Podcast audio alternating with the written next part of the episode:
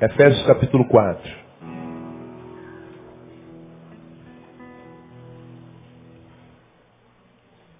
Para quem está vindo aqui a primeira vez, desde 6 de fevereiro nós estamos nesse texto de Efésios capítulo 4, falando sobre não entristeçais o Espírito Santo de Deus, e nós aprendemos como é que a gente entristece. Mente fútil, mente que embora a mente não serve para nada, porque não está envolvido com projeto nenhum, é o versículo 17. No versículo 18, a gente aprende que entristece a Deus quando a gente é ignorante. E a ignorância tem a ver com falta de conhecimento. Um conhecimento que nós não temos não porque não sejamos capazes de tê-lo, mas porque nós não nos esforçamos para adquiri-lo. E porque não conhecemos, a Bíblia diz, o meu povo está sendo destruído porque lhe falta conhecimento. Não é porque o diabo é poderoso, não é porque fizeram uma cumba contra você, não é porque tem olho grande sobre a tua vida, não é porque te apunhalaram pelas costas, não é por nada, é porque você não tem conhecimento. Porque se você tem conhecimento, pode botar teu nome na boca da coruja, do sapo, do, do, da cobra, enterrar onde quiser, que vai matar o bichinho à toa. Você vai continuar debaixo da bênção do Senhor, porque você sabe quem é o teu Deus, amém, irmão? A gente entristece ao Senhor com a dureza de coração, coração empedernido, dura cerviz, a gente perde a audição espiritual e a gente entristece a Deus. E a gente entristece a Deus quando a gente se torna insensível. É o processo de cessar em nós todo o senso da dor. Eu não sinto mais dor com a dor de ninguém. A dor de ninguém me interessa mais. Agora eu vivo em torno do meu umbigo. E os outros, pastor, que se dane. Essa é a dinâmica dessa geração. Então nós temos falado sobre isso desde dia 4 de fevereiro, portão já se vão março, abril, maio, junho, julho. Estamos no quinto mês ministrando essa palavra. E essa, essa, essa forma de entristecer a Deus é um processo de desconstrução, porque a minha mente é fútil, não serve para nada. Eu me torno ignorante, porque me tornei ignorante, meu coração fica duro. E porque meu coração endurece, eu vivo um processo de desumanização. O outro para mim não significa nada, é uma coisa a ser usada e não um semelhante a ser amado. E a gente aprendeu que quando a gente se torna isso, a gente não vive, a gente existe e a vida não vale a pena mesmo. Por isso acontece no Brasil 25 suicídios por dia. Pessoas que não encontram sentido na vida e porque não conseguem viver preferem morrer. Então, a, a, a Bíblia é um manual, rapaz, que não, não dá para ser infeliz vivendo a Bíblia, cara. Não tem. É, é porque a gente não presta mesmo. Porque se a gente ouvir, a gente vive. E a proposta de Jesus é aquela, né? Eu vim para que vocês tenham vida e vida com abundância. Como, Senhor? Aqui, aqui é o manual, o manual do consumidor cristão. Não é? a palavra. Agora a gente vai vivendo contrário à palavra, aí a vida vai fugindo da gente, porque a vida só, só encontra é, fonte na vida, que é, que é Jesus. Aí, nós começamos, depois que estudamos o que entristece, quais são as posturas que acompanham aqueles que não querem entristecer ao Senhor e querem viver uma vida que vale a pena. Aí nós aprendemos no 21 e 22 que nós temos que viver com constante autoexame é, olhos para dentro. Em vez de ficar olhando para a vida dos outros, o que, que os outros fazem, deixa de fazer, se ele faz certo, se ele faz errado, se ele está com a roupa certa, se ele é santo, se ele... Não interessa a vida dos outros. Olha para dentro. E se o outro anda certo ou não, não interessa a gente. O que devia interessar a gente é se eu ando certo ou não. Então, se a gente se ocupasse da nossa vida, a gente viveria muito melhor, porque se a gente fosse ocupar da vida do outro, ninguém quer nada, irmão. Ninguém mais vive nada, ninguém é o que é a gente não pode confiar em mais ninguém, a gente está sozinho no mundo. Então a gente tem que olhar para dentro, porque quando a gente olha para dentro, a gente se enxerga e talvez a gente veja o nosso reflexo em alguém com quem a gente possa se encontrar e dizer, acho que encontrei alguém. Porque sozinho a gente não pode. A gente não pode sozinho, mas também a gente não pode esperar por muitos. Quem pensa ter muitos amigos se engana. Amigos nunca vêm toneladas. São sempre minorias. Então, autoexame. E depois do autoexame, a gente aprendeu que a gente tem que sair da inércia. Não adianta se examinar, perceber-se doente, ignorante, coração duro, insensível, a mente fútil, e se a gente não sair da inércia, ah, eu estou doente, legal, e agora? Então tem que fazer alguma coisa. Então nós aprendemos que no versículo 22 está lá, a despojar-vos quanto ao procedimento anterior do velho homem. Despojar é deixar o que foi. E aí, se eu descubro que eu fui um, um, um, uma mente fútil, então eu tenho que é, buscar utilidade para a minha mente. Falamos sobre isso. Se eu descobrir que eu sou ignorante, devia já ser mestre da palavra e do conhecimento de Deus, do seu Espírito, já devia ser um mestre da vida, ter uma capacidade de diagnóstico bem aguçado, para que eu me frustre o mínimo possível, para que eu não adoeça quase nada. Eu percebi que eu estou longe disso, então tenho que buscar conhecimento, falei sobre isso. E, e na quarta-feira passada é, nós falamos como é que a gente lida quando a gente descobre que o nosso coração é duro. Na quarta-feira passada nós mostramos como é que o coração endurece, se sobrecarrega. Lemos Lucas capítulo 21, de 55 a 36, e mostramos lá como é que o coração é, é, se sobrecarrega, o coração endurece, e é um processo tão lento, tão longínquo, que a gente não percebe que o nosso coração está sendo sobrecarregado, carregado, carregado. Daqui a pouco ele está cheio, a gente quebra e não sabe, meu Deus, o que, que aconteceu da noite para o dia? Não, ninguém adoece da noite para o dia. Nenhum casamento acaba da noite para o dia. Nenhum relacionamento acaba da noite para o dia. Ninguém perde a fé da noite para o dia. Ninguém quebra da noite para o dia. Tudo é um processo. Então não é da noite para o dia. A gente percebe da noite para o dia, mas o processo já está startado há muito tempo. É que a gente não, não, não percebeu. Né? Dentro da igreja tem um monte de gente caída. Está aí na igreja há séculos, está caído. E tem outros que estão em processo de queda visível. Que não precisa ser profeta para prever o futuro. É só ver o caminho que está andando que a gente já sabe onde vai estar. Né? E a gente tem dado a dica aos irmãos. Autoexame é compararmos conosco mesmos com aquele que a gente foi no passado e ver se nós estamos melhorando na relação com Deus, piorando ou se estamos estagnados.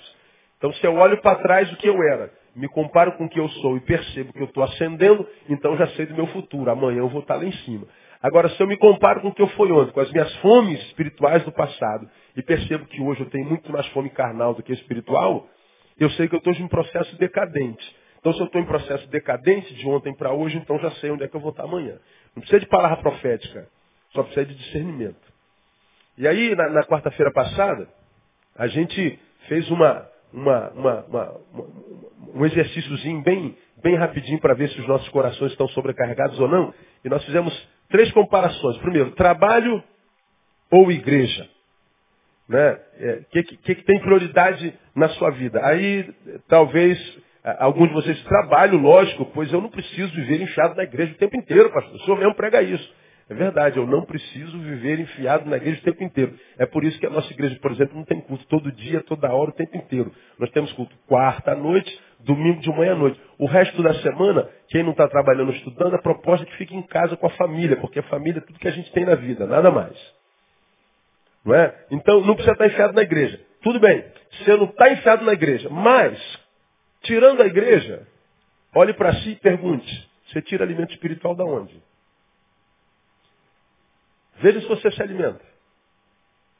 Diga para você que você lê a Bíblia, que você ora. Diga para você que você tem vida espiritual como deveria ter. Bom, não sei. Eu estou jogando, né? Estou em tese. Agora, eu me encontro com um monte de gente quebrado que diz assim, ah, eu não preciso estar na igreja todo domingo. É verdade, todo dia. É verdade, precisa não.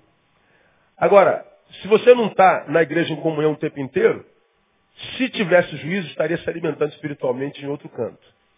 Mas o pior, você diz que não está na igreja porque não precisa estar na igreja o tempo inteiro, mas você só alimenta a tua carne. Você só alimenta o que você tem, corpo, mas não alimenta o que você é, espírito. Então você tem um corpo lindão. Tem um corpo. Mas o que, que você é? Um espírito horrível. Doente, que tem que carregar esse corpão musculoso. Esse corpão sarado, tratado lindo. Todo mundo baba com teu corpo. Mas corpo é o que você é. É o que você tem. Espírito é o que você é. Então eu acho que ninguém tem que estar enfiado na igreja o tempo inteiro. Agora, se você pretende viver uma vida decente, e cada um sabe das suas pretensões, já que acha que não precisa de igreja, tinha que arrumar alimento espiritual em outro lugar. Agora, você não só não vem à igreja como não se alimenta em lugar nenhum. Por isso que está doente. Então, quem pode fazer alguma coisa, não é verdade? senão só você. Não é? a, a gente é, não perde trabalho, não perde lazer, não perde teatro, não perde cinema, não perde festa na igreja, não perde nada. Agora, quando, é, coisa espiritual a gente vai secundarizando.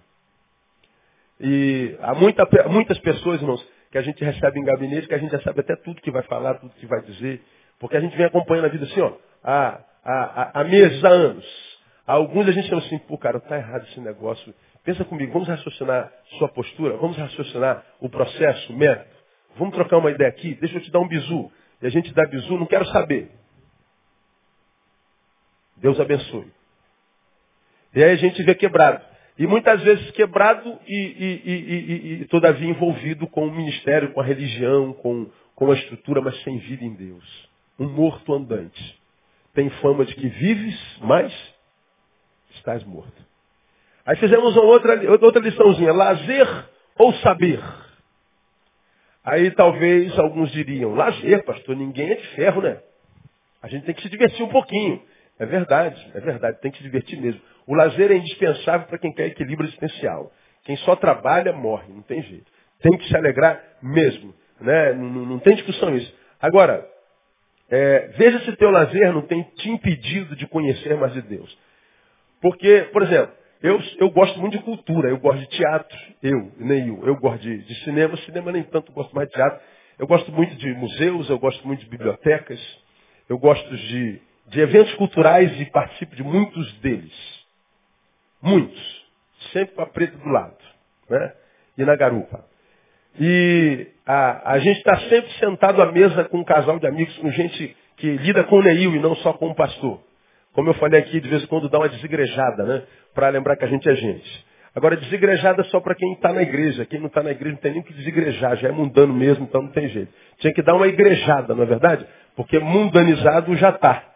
Né? Ah, pastor, tem que dar uma desigrejada, porque você não vem à igreja, você, você é um, sei lá o que, você é. Né? Então, ah, o que, que acontece com a maioria de nós que gosta de lazer? Nosso lazer, suponhamos, no sábado à noite, entra na madrugada e o teu lazer te rouba o conhecimento que você poderia ter da palavra da escola bíblica dominical. Você compara o crente do passado e o crente do futuro, você vê que o crente do passado, ele é muito mais equilibrado, muito mais profundo, porque tinha escola dominical era uma, uma, uma referência na vida dele. Quem é do tempo da escola bíblica dominical aqui? Deixa eu ver aqui quem é.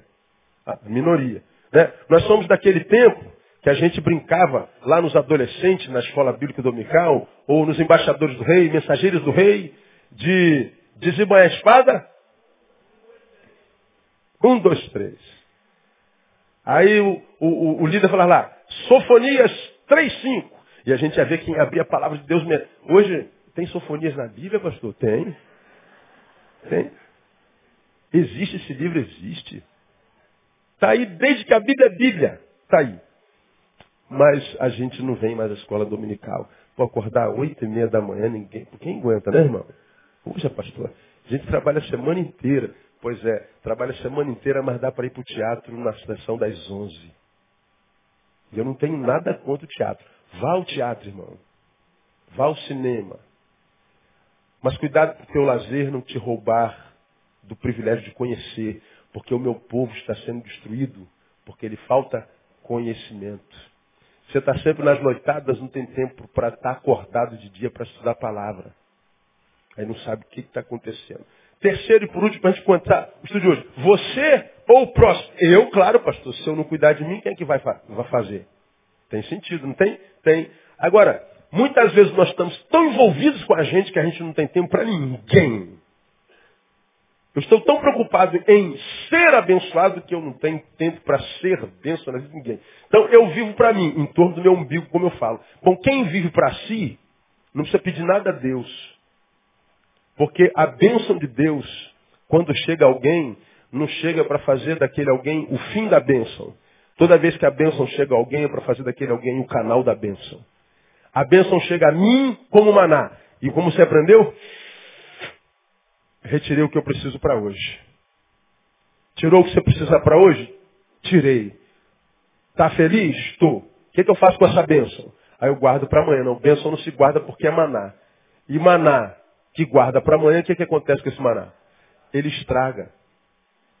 Deus me dá para compartilhar e não para reter. E quem não compartilha não tem mais. Aí o coração vai empedrando, a vida vai fugindo, o Espírito Santo vai, vai enquanto chama, fenecendo, se extinguindo, como diz Paulo em Tessalonicenses, e a gente vai virando um punhado de carne andante, um ser carnificado. A alegria foge do, do rosto da vida e a tristeza vai se instaurando, achando um cantinho gostoso no nosso coração. Que coraçãozinho gostoso para uma tristeza. Olha que beleza. Aí a tristeza bate lá, depois ela se transforma em angústia, essa angústia se transforma em depressão, aí ela convida a dona insônia para te acompanhar todas as noites, aí você toma o primeiro remedinho, dorme, e você diz, esse remédio é uma bênção. Olha, achei um médico, irmão, achei um médico maravilhoso, porque ele te deu um remédio que te fez dormir. E você não sabe que virou refém daquele remédio. O salmista diz, eu me deito e durmo, acordo, porque o Senhor me sustém. Quem deveria ser o nosso remédio? O Senhor. Doutor Felipe, eu não estou falando que não tem que tomar remédio, viu, doutor? Tem que tomar remédio. Mas alguns remédios, se você perguntar ao doutor Felipe, vai dizer, alguns remédios a gente não precisaria tomar. Você vai lá no consultório do doutor Felipe e ele às vezes atende alguns pacientes. Ah, eu estou me sentindo isso. Assim. Aí o doutor vê logo que é psicológico. Tem nada biológico. Aí ele passa um placebozinho. Ó, oh, toma esse remedinho aqui. Qual o componente ativo do remédio? É, água e farinha. Aí tu toma um remédio, estou me sentindo tão bem. Ah, o doutor Felipe é uma benção. O médico é o sem vergonha, rapaz. Ele está te enganando. Não é? Mas está é, tá aqui, irmão. Ah, você tem direito a oito horas de sono e do melhor sono do universo. Até porque você é um amado de Deus, a Bíblia diz, aos seus amados, Deus abençoa enquanto dormem. Por que, que o diabo trabalha para que a gente não durma direito? Quem tem entendimento, entenda. Falamos sobre isso na quarta-feira passada. Hoje, nós vamos entrar nos despojando quanto ao procedimento anterior, com relação à, à, dureza de coração, a segunda parte. Né? Então, quando trabalho e igreja, a gente sempre prioriza trabalho e igreja é bobagem, mas não se alimenta em lugar nenhum. Lazer ou saber? Lazer é importante, mas o lazer te rouba de conhecer. Está ficando ignorante. Ah, você é o próximo. Eu, lógico, você não abençoa ninguém, então não tem sentido para ser abençoado. Aí, eu não terminei assim na quarta-feira passada, devia estar, estava escrito aqui. Tenho visto muitos, muitos pais sofrendo com os filhos que chegam na pré-adolescência e não querem mais saber de Deus. Por quê? Os pais, na infância deles, não priorizaram Deus. E seus filhos não conheceram a Deus. Ó, a mulher engravida some da igreja. O filho nasce some da igreja. O filho começa a andar, dá muito trabalho, tem que estar correndo atrás dele, atrás da igreja. Aí meu filho dá muito trabalho. E você vai ficando em casa. Você, pai, já foi criado na igreja, foi formatado na palavra conheceu a cultura do Evangelho, viu milagres acontecerem, vidas sendo restauradas, palavra de Deus transformando. Seu filho está em casa e não está tendo o mesmo privilégio que você. A gente acha que nossos filhos vão ter um ano a vida inteira, eles vão crescer, vão chegar na pré-adolescência e vão conhecer o mundo. Um mundo extremamente saboroso. Um mundo cheio de tecnologias maravilhosas verdadeiros oásis no deserto. E aí você então, vendo seu filho se perdendo, vai querer trazê-lo para Deus. Que Deus? Aquele pai que o senhor abandonou a vida inteira, o senhor não falou nada de Deus, não, eu não vi o senhor lidando com Deus, se relacionando com Deus, indo para a igreja. Eu vi o senhor saindo com a mamãe todo sábado, eu acho legal, papai e mãe estar tá junto o tempo inteiro. Mas vida espiritual o senhor não priorizou. Aí a gente vê filhos de crentes transformando em verdadeiros monstros. Como aconteceu agora em Mato Grosso do Sul. Um filho do pastor viciado em drogas. E o viciado em drogas ele vai tirando tudo que é de casa, vai roubando. E quando ele não tinha mais nada para roubar, pediu dinheiro ao pai e o pai não deu dinheiro. Ele deu seis facadas no pai. Filho de um pastor. Não culpo o pastor, não culpo a mulher do pastor, eu não culpo ninguém.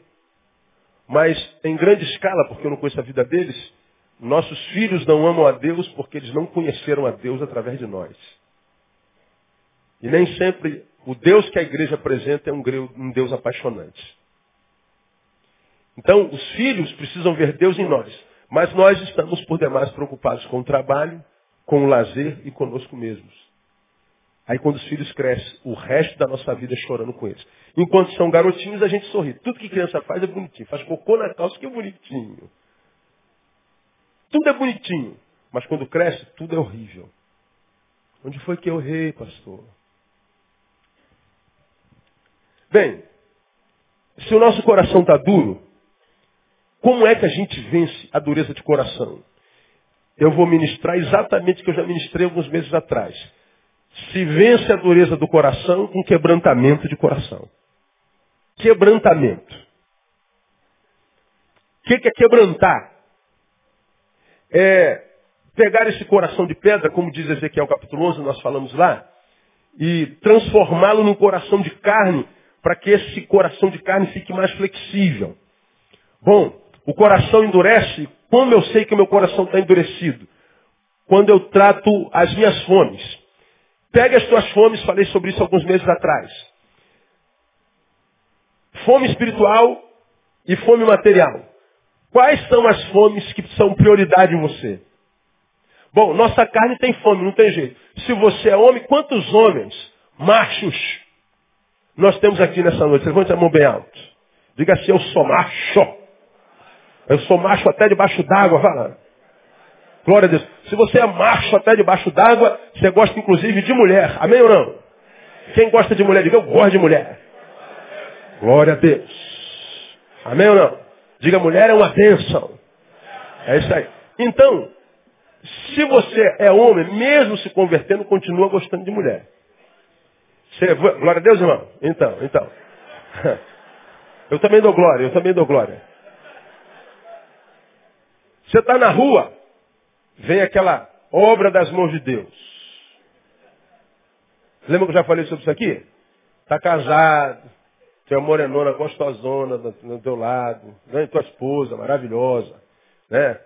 E mesmo assim, santo de Deus, vem aquela mulher de lá. Aí você fala assim, já estou santificado, já fui batizado no Espírito Santo, fala em língua, disseram que quem é batizado fala em língua, né? Aí tu fala em língua, fala tudo, fala de Gabriel, de Rafael, fala em língua de todo mundo. Aí você fala assim, pode passar a mulher que for que não me diz nada. Aí vem aquele anjo do Senhor. Pronto, teus olhos já começam, né? Pra onde que eu olho? Aí tu começa na hipocrisia. Não estou sentindo nada, em nome de Jesus. Eu, eu repreendo, eu não estou sentindo nada. Declaro que eu não estou sentindo nada. Aí o anjo passa. Não tem jeito tem uma barba igual a minha, parece que ela joga uma, uma teia na tua barba. Aí tu luta, mas aí tu fica doido para olhar para. É, preferência nacional. Aí você olha para lá e diz assim, meu Deus, eu estou em pecado, eu não, eu, eu, eu não me santifiquei. Você acha que ser santo é não ter fraquezas carnais? Não, irmão. Quando você se converte, você não vira boiola. Você continua gostando de mulher. Quando você se converte, você continua com as mesmas fraquezas. A diferença é que Deus te capacita para vencê-las. Mas elas continuam aí. Você era fofoqueira, irmão, antes de se converter? Era. Continua fofoqueira.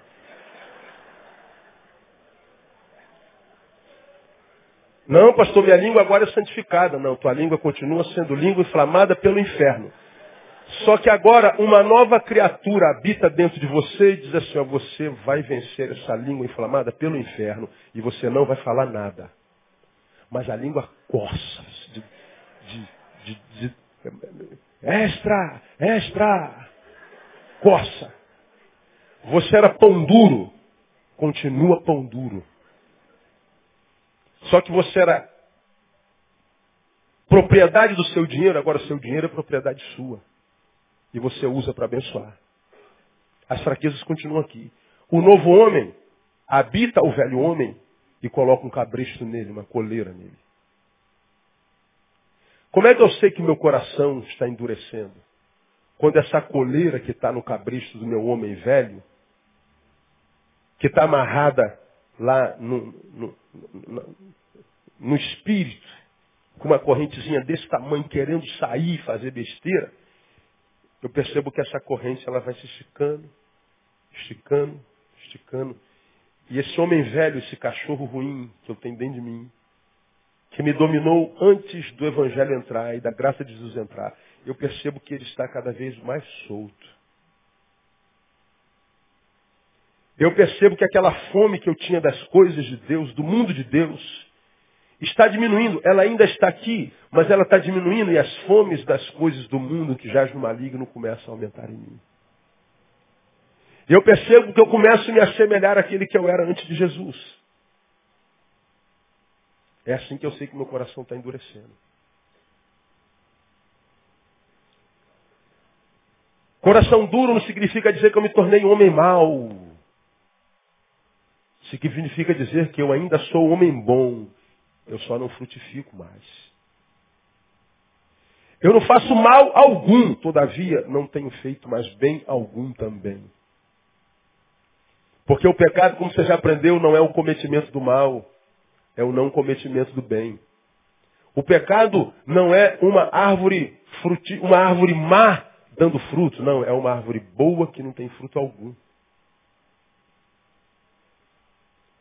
Muitas vezes nós achamos que o meu coração está duro porque eu estou fazendo perversidade. Não, posso ser o cara mais bonzinho, posso ser mais Teresa de Calcutá. Só que eu não toco mais em leprosos. Aí eu sei que meu coração está endurecendo, minhas fomes já não são mais espirituais. E a gente sabe quando está passando por esse processo. Irmãos, esse homem velho que está na coleira dentro de nós, ele luta para se libertar 24 horas por dia. Acontece contigo e comigo. Ele está aqui. E de quando em vez parece que ele, ele sai da gente de tal forma que a gente diz, caraca, perdi o controle. Quem foi para a coleira foi o novo homem. Pensar nisso me dá pavor. Porque pode acontecer comigo, pode acontecer contigo, pode acontecer com qualquer um. Como é que a gente vence esse coração endurecido que da linha, da corrente, solta a corda do velho homem? Como que esse coração duro que não ouve mais as coisas do Espírito, nem aos espirituais.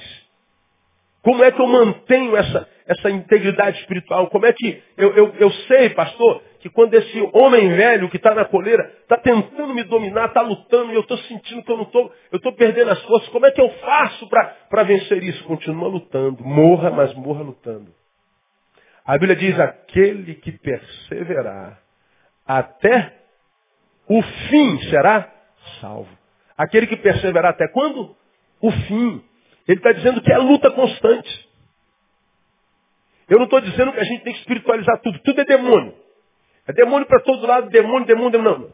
Irmão, se você anda no Espírito, se você está na palma da mão de Deus, esquece o diabo.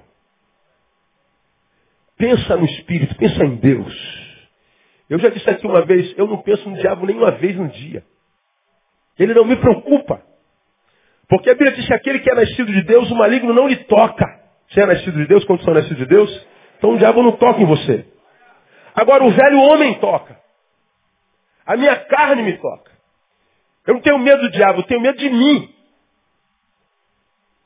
Eu não tenho medo das potestades, eu tenho medo do Neil. Porque a potestade eu digo está amarrado em nome de Jesus, ele amarra. Agora não adianta dizer para os meus, meus defeitos, minhas fraquezas, está amarrado em nome de Jesus. Está amarrada a língua, está amarrado tesão, está amarrado fofoca. Não, não, não, não amarra. É disciplina. É força de vontade. Não adianta dizer ao meu desânimo, está amarrado o desânimo. Não, o desânimo continua deitado em mim. É eu que tenho que, com desânimo ou sem desânimo, levantar e cumprir a missão. É eu que com vontade ou sem vontade tenho que fazer o que me compete fazer na vida, porque eu nasci para aquilo. Minha vida só encontra sentido naquilo para o que eu nasci. E se eu não faço aquilo para o que eu nasci, eu não tenho sentido de ter nascido. A vida não tem que me abençoar. Eu tenho compreensão, dizendo eu não sou escravo dos meus desejos, sou senhor deles, eu não sou escravo da minha vontade, sou senhor dela.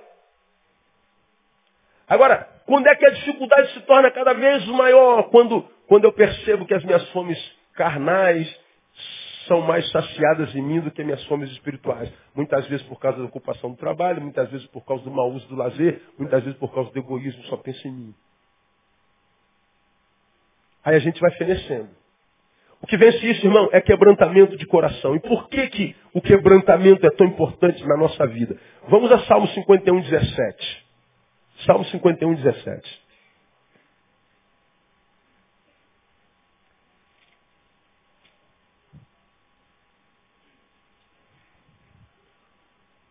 Você vai lembrar disso aqui.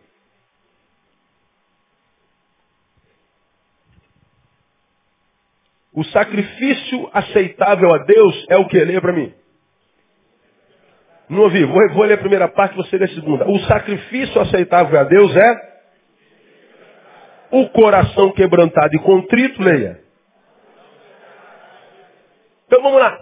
Senhor, eu quero, eu quero fazer um sacrifício para ti. Eu quero, eu quero fazer algo que te impressione. Eu quero fazer algo que te atraia. Eu quero fazer algo que te alegre. Se você for na igreja rica e evangélica, vai dizer, você tem que sacrificar um touro. Fogueira santa, você tem que sacrificar. Aí você sacrifica, dá um carro, dá dinheiro, dá um milhão, dá tudo.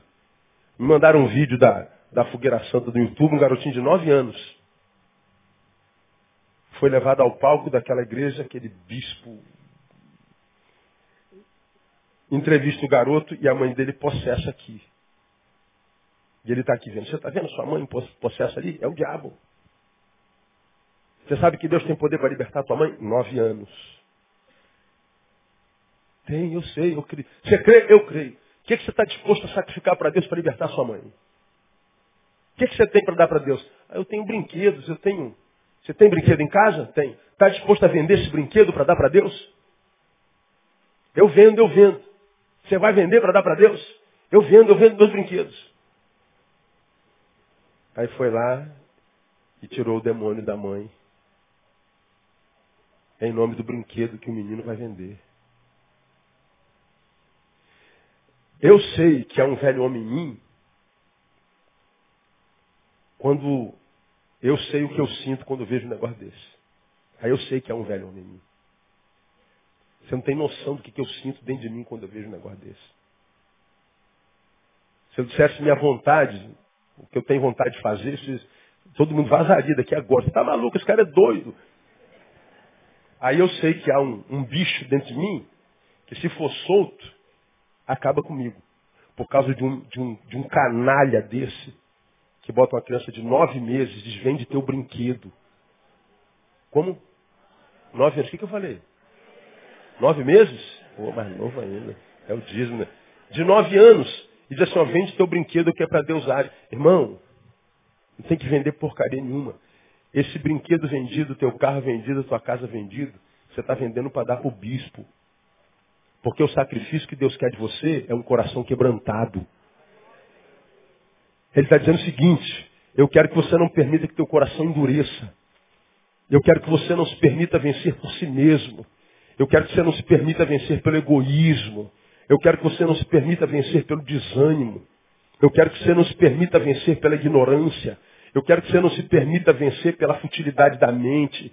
Eu quero que você não se permita tornar-se um religioso frequentador de templo, mas que não é bênção na vida de ninguém. É isso que eu quero, que teu coração continue quebrantado. Porque a proposta deu o seguinte, quando Jesus chegou aos seus apóstolos, assim como o Pai me enviou, eu também vos envio a vós. Ele me enviou para salvar, portanto estou enviando vocês para salvar também. Ele me enviou para curar, então estou enviando vocês para curar também. Ele me enviou para proclamar, eu estou enviando vocês para proclamar também. Ele me enviou, então estou enviando vocês, estou tirando vocês da inércia e da inutilidade. Isso é que é o coração quebrantado. Ele está dizendo, quando ele encontra um homem que não se permitiu estagnar por causa dos problemas, não se permitiu deformar por causa do pecado, por causa da deformidade da mente, do coração e da alma, ele está dizendo, esse ele não despreza. você vai andar, irmão. E onde é que você andar, os olhos do Senhor estarão sobre tua vida. E pode se levantar de, diabo com reino contra reino, inimigo, vão cair no nome de Jesus. E não é porque você é bom, não, é porque Deus está sobre você e um coração quebrantado ele não despreza.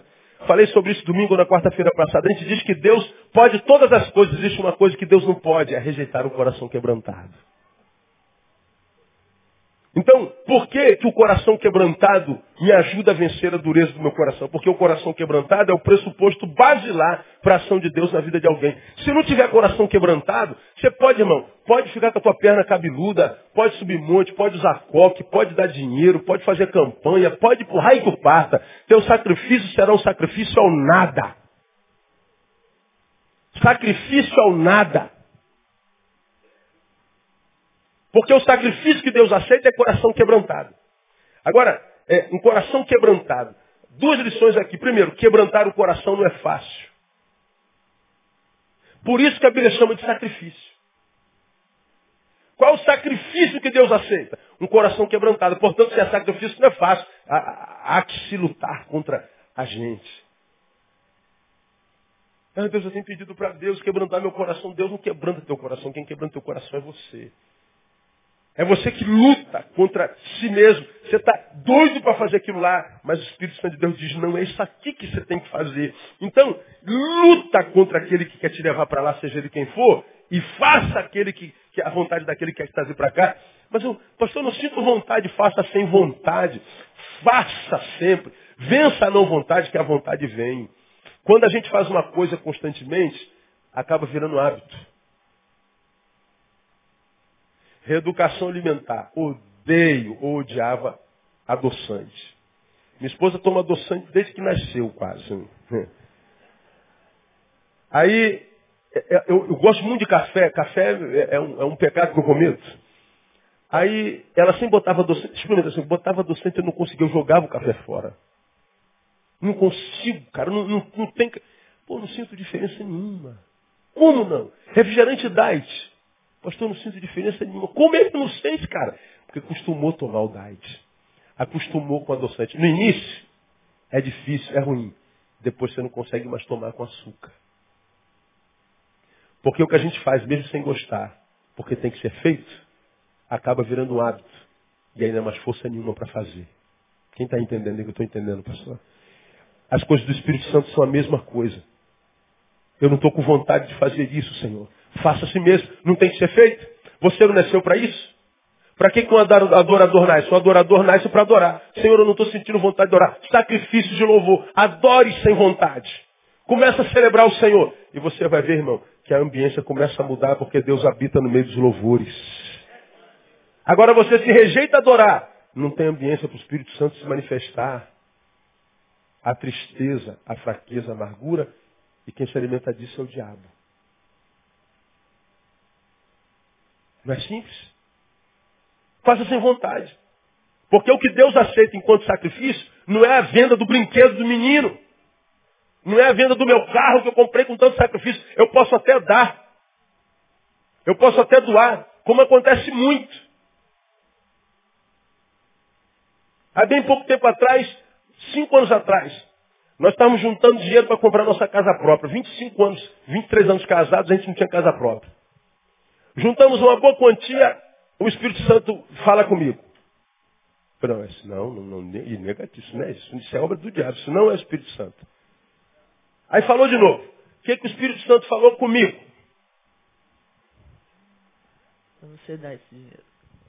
Pega o dinheiro que você juntou e dá para fulano. Não, isso, isso aí é do diabo. Como é que eu vou dar? Se estou juntando esse dinheiro aqui um tempão, como é que... Não, que vou dar? Negativo. Isso aí. Está amarrado, Satanás. Vem com engano para cima de mim, não o Espírito Santo fala de novo, dê tudo que você juntou para fulano. Eu conheço essa voz. Mas não pode ser ela, não pode ser ela, não pode.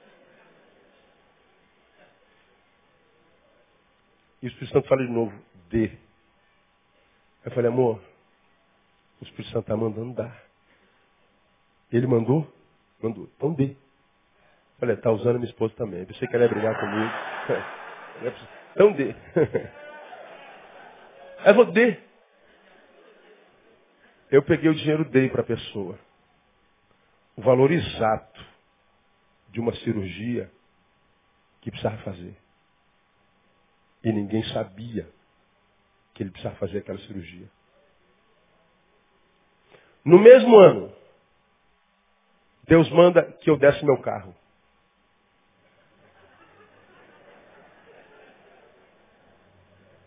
Aí eu falo com a Andréia, amor, Deus mandou dar o carro. Mandou? Dê. Disse a casa, o número da rua e a casa. Nós paramos na porta da casa. Batemos na porta. Você nunca me ouviu falar nisso aqui, né? E não precisava. Estou falando por causa do contexto da, da mensagem. Meu irmão, meu nome é Neil Barreto, sou pastor. Deus mandou lhe entregar esse carro. Ele pegou a chave e riu. E disse assim, pastor, Deus me disse que o senhor vinha. E ele mandou ele devolver o carro.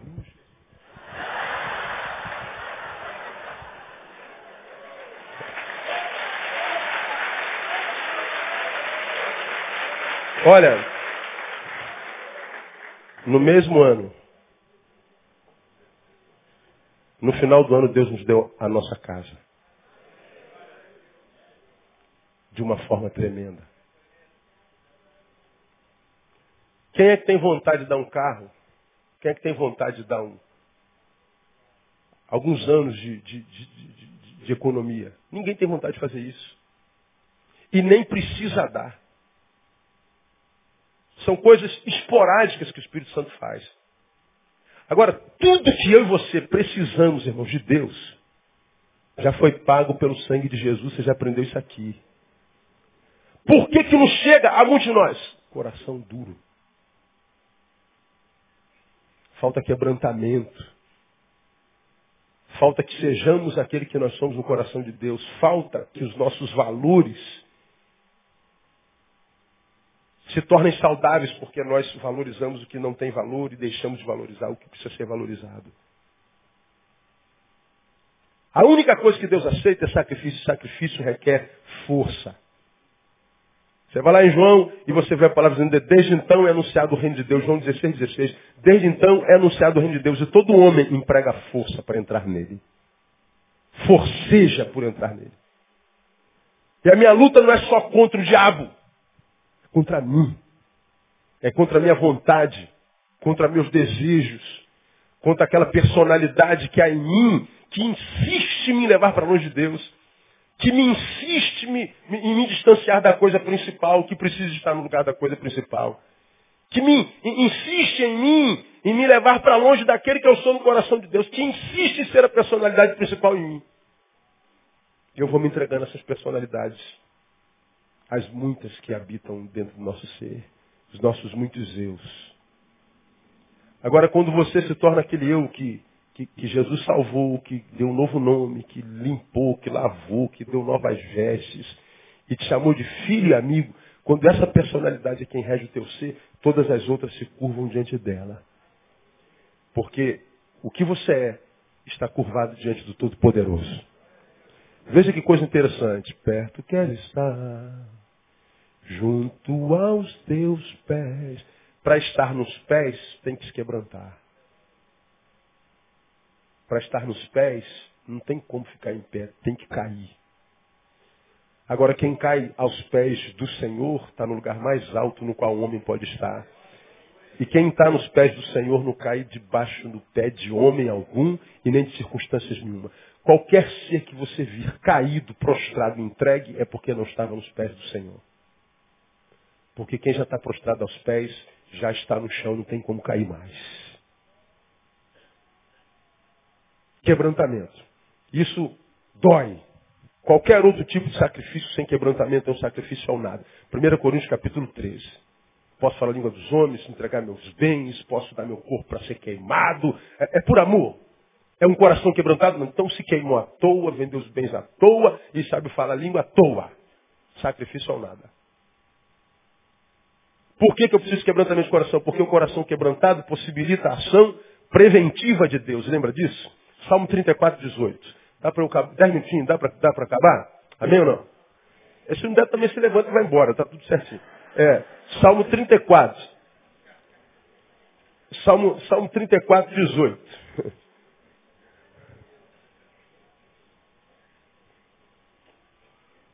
Olha lá, o coração quebrantado possibilita a ação preventiva, diga preventiva. Preventiva de Deus, 34, 18. Olha que coisa interessante. Perto está o Senhor. De quem? Dos que têm coração quebrantado. De quem o Senhor está perto? De quem tem um coração quebrantado. Olha lá. E salva os contritos de espírito. Por que, que é ação preventiva? Perto. Aqui, ó. O Senhor está perto de mim, me prevenindo, me guardando, me protegendo. E diz, salva é impedir de. Ele vai à minha frente. Ele é meu guarda. Ele vai preparando, aplanando o meu caminho. As setas vão sendo lançadas sobre mim e ele me esconde debaixo das suas asas. As asas do Todo-Poderoso. Essa é a ação preventiva de Deus. Ele está perto, mas não é de todo mundo, é de quem tem coração quebrantado. O coração quebrantado possibilita também o que? A ação restauradora de Deus. Diga restauradora. De um lado ele está perto e salva, impedindo que algo aconteça. Mas veja o Salmo 147. Estou terminando.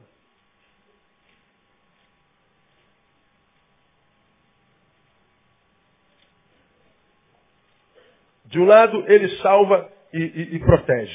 Agora o Salmo 147, versículo 2. O Senhor edifica Jerusalém, congrega os dispersos de Israel. Sara quem? Os quebrantados de coração e cura-lhes as feridas. Olha, lá atrás ele previne, ele está perto e ele salva, livra. Aqui diz que ele sara e cura. Ora, só se pode sarar e curar quem está doente. Ou seja, aconteceu mal, mas não tem problema. Ele vai agir restauradoramente falando. De um lado, ele nos livra do mal. Mas se ainda assim o mal nos alcançar, ele nos restaura dos efeitos do mal. Promessa para quem? Para os quebrantados de coração. Por que, que o diabo quer que se torne esse homem empedernido? Esse homem cuja fome é sempre carnal, material. Por que, que Deus quer que você não tenha um coração amolecido pelo Espírito? Um coração misericordioso, que estenda a mão, que perdoe.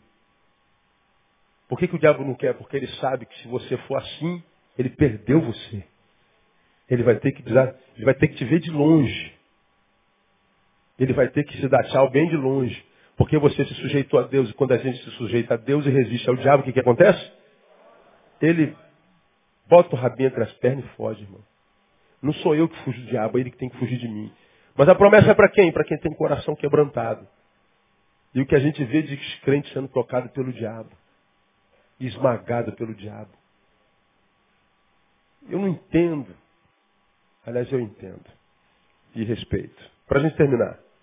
Por que, que eu preciso de coração quebrantado? Porque o coração quebrantado é o único lugar onde o Evangelho de fato age. Está na Bíblia também, pastor Tá? Isaías 61. Terminamos. Isaías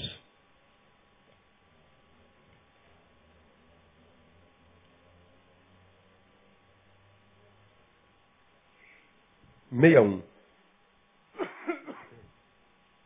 Isaías 61 é o texto que Jesus abriu lá na sinagoga. Ele se levantou, pegou Isaías 61 e leu assim, ó. O Espírito do Senhor Deus está sobre mim, porque o Senhor me ungiu para pregar boas novas aos quebrantados. Jesus ele me ungiu para pregar boas novas, ou seja, o Evangelho. Ele me ungiu para pregar boas novas para quem? Aos quebrantados. Enviou-me para restaurar os contritos de coração, proclamar liberdade aos cativos, abertura de prisão aos presos, a pregoar o aceitável do Senhor, o dia da vingança do nosso Deus, a consolar todos os tristes, a ordenar acerca dos que choram em Sião que se lhes deu uma grinalda em vez de cinza, óleo de gozo em vez de pranto, vestido de louvor em vez de espírito angustiado, a fim de que se chamem carvalhos de justiça, plantação do Senhor para que ele seja glorificado. O Espírito do Senhor Deus está mim para proclamar boas novas aos quebrantados. Aí Jesus fecha e diz assim, hoje se cumpriu esta palavra aos vossos corações. Os fariseus ficam doidos, querem matar Jesus. Por que, que não querem matar Jesus? Porque o coração deles era duro. Eles não entenderam Jesus.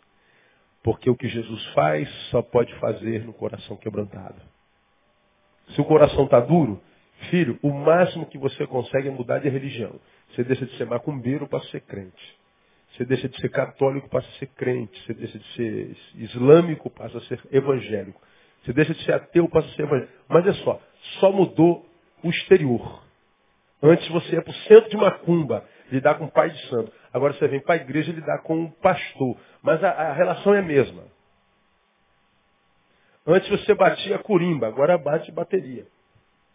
É a mesma coisa. A relação que você vai ter com Jeová é o mesmo que tinha com algum. É de usufruto. Antes você matava uma galinha para que o teu Deus fizesse alguma coisa boa para você. Agora você vem para a campanha de oração para que o teu Deus novo faça alguma coisa por você. É a mesma coisa. Só mudou o lugar de culto e o nome do Deus. Mas o espírito relacional é o mesmo. Não é sinistro isso? Antes você sentava lá, o cara jogava os búzios. Agora você vai no apóstolo ou no líder da tua célula que não deixa você dar um passo sem dizer que ele, sem que ele diga o que você tem que fazer, né, vira um, um, uma prisão evangélica. A relação é a mesma. Você não decide mais nada por si. Tem um guru evangélico. O pastor está pegando pesado a beça. Sim, vamos imaginar que eu esteja pegando pesado. Mas quem ousa dizer que eu estou dizendo mentira?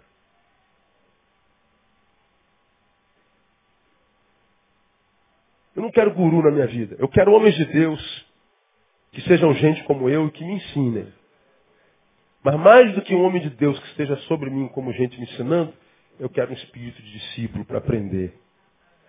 Porque, irmão, quando a vida esmaga, quando o dia mal chega, e a dor é dentro, geralmente não há ninguém que possa fazer algo por nós. Você fala assim, posso te ajudar, irmão? Pastor, muito obrigado, mas Acho que ninguém pode me ajudar. Vocês sabem do que, que eu estou falando, sabe? Somos nós e Deus. Somos nós o Evangelho que há dentro de nós. Somos nós o Espírito Santo de Deus. Agora pergunto, com o Espírito Santo de Deus nós não estamos preparados para vencer qualquer inimigo? Estamos. Por que não vencemos? Não temos espíritos discipuladores. A gente não aprende mais, a gente não ouve mais, a gente cresce e se rebela.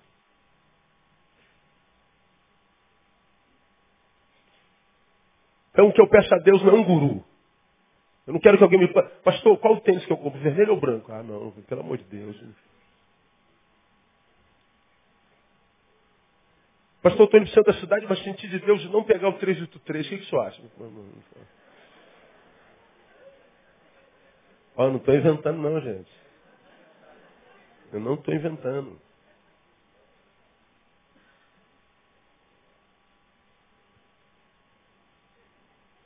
Quatro horas da manhã, pastor, eu não estou conseguindo dormir, dá uma palavrinha que eu durmo. Aí, cara. Aí eu falo assim, me transformei num diazepam gospel. Pode ligar, eu vou atender você com todo carinho. O pastor estava dormindo. Aí eu podia enfeitar o pavão, não, irmãos. Eu estava em oração às quatro horas da manhã. Nada. Eu dificilmente oro de madrugada. É por isso que o senhor é carnal desse jeito, pastor. Pergunta quanto tempo eu passo na presença de Deus de manhã. Pergunta quanto tempo eu gasto com a palavra. Quem usa relógio sou eu, Deus não. Então se é de madrugada, meio-dia, se é na vigília, se é 14 horas. Isso é coisa tua e minha, meu Deus. O tempo dele é Ion, o nosso Cronos. É simples assim, meu evangelho. O evangelho é tão simples que eu, cara, acho que não é possível. Não pode ser só isso. É, é, é assim que a gente age. A gente não acredita que é tão simples. Gente, Pô, pastor, tem que, tem que ter um negócio, tem que fazer alguma coisa. É só crer. Quebrantar o coração, ser gente, dizer, pai, estou aqui. Olha para mim. Desesperado por mais de ti. Aí você vê, cara, esse cara quer mais de mim mesmo. Estou sentindo. Então receba. Puf. A fome dele é verdadeira. Então, nada de fome. Porque abençoado no reino não é quem tem pão, é quem tem fome. Porque o pão é ele. Então não vai faltar nunca. Por que a gente não tem pão? Porque não tem fome.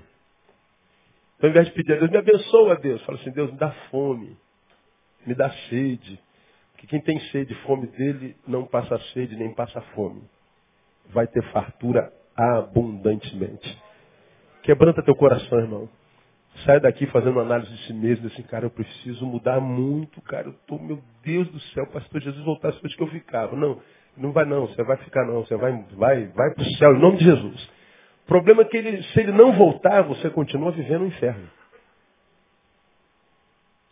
Se você morrer, está tranquilo, você vai para o céu. Mas enquanto você não morre, vive o inferno. E aí que está o problema. Ah, uma irmã. Não, quarta-feira a gente continua. São, são, são dez para as dez. Então tá, a última fofoca do dia. Bando de fofoqueiro, né, irmão? Essa é povo de Deus, mas Deus ama essa gente. É, Deus ama. Já falei do arraiar, já estou ligado. Mas vou te dar a palavra, fica tranquilo. Amo você também. Uma irmãzinha, uma irmãzinha me escreveu um, um, um e-mail agora, ela deve estar lá me ouvindo. Eu não sei de onde ela é. Meu pastor, já ouvi, acho que a metade dos seus sermões no site. Bom, tem cerca de 1.200 sermões meus na net. Se você jogar lá, Pastor Neil Barreto no Google, tem 50 páginas com meu nome. Só mensagem. Nenhuma delas eu coloquei. O mundo inteiro coloca e acessa. Então, se ela já ouviu 50% dos meus sermões, ela já ouviu em torno de 600 sermões meus na net. Ela falou assim, nunca vi o senhor pregar sobre caminho estreito. Tem medo não, pastor. Deixa de ser covarde. O senhor não vai perder membro, não. Fica com medo, não. O senhor está valorizando o número. Aí eu falei, ai meu Deus, o senhor me leva, senhor, porque eu nem respondi ela ainda, porque eu, eu fiquei com raiva dela por causa da burrice.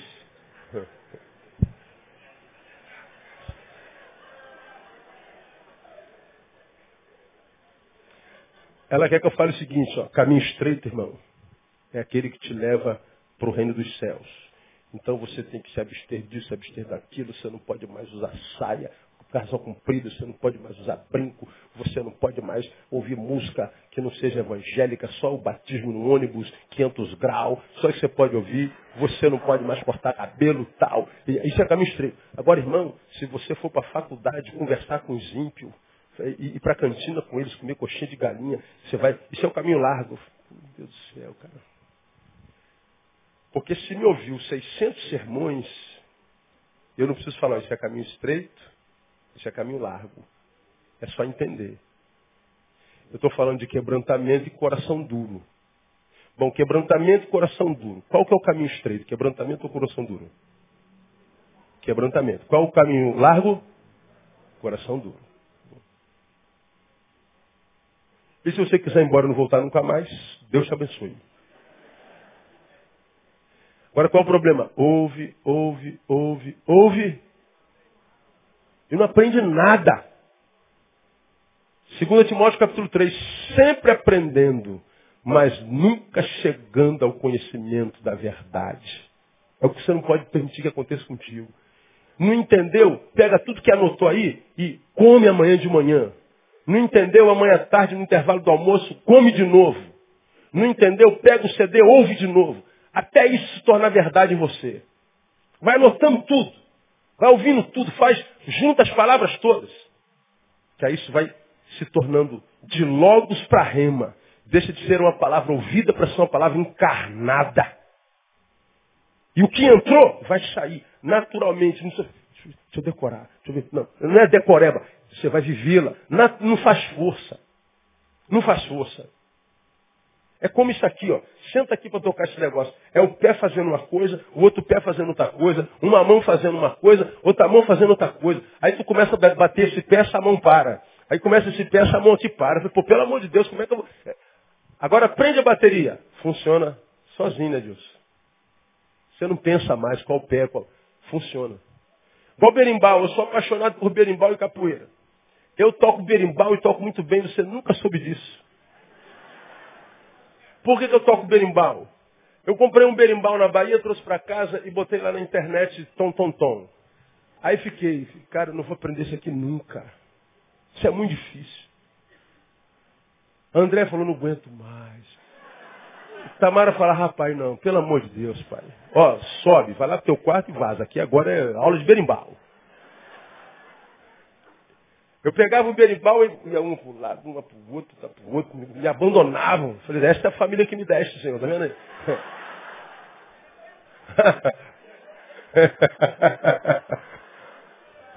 Comecei, ó, dou aula de berimbau. Não faz mais força. Tudo que no início parece difícil, depois de muito praticado, é introjetado na vida como saber e verdade e você não pensa mais. Flui naturalmente. Não há mais força, não há mais sacrifício. Foi sacrifício no início, mas virou mania, virou cultura. Acabou. Foi encarnado por você. Agora você precisa aprender novas coisas. Saber não ocupa espaço. Quanto mais, melhor. Aí você se torna um sábio do Senhor. E o meu povo não é destruído porque não lhe falta conhecimento. Deus abençoe você com essa palavra em nome de Jesus.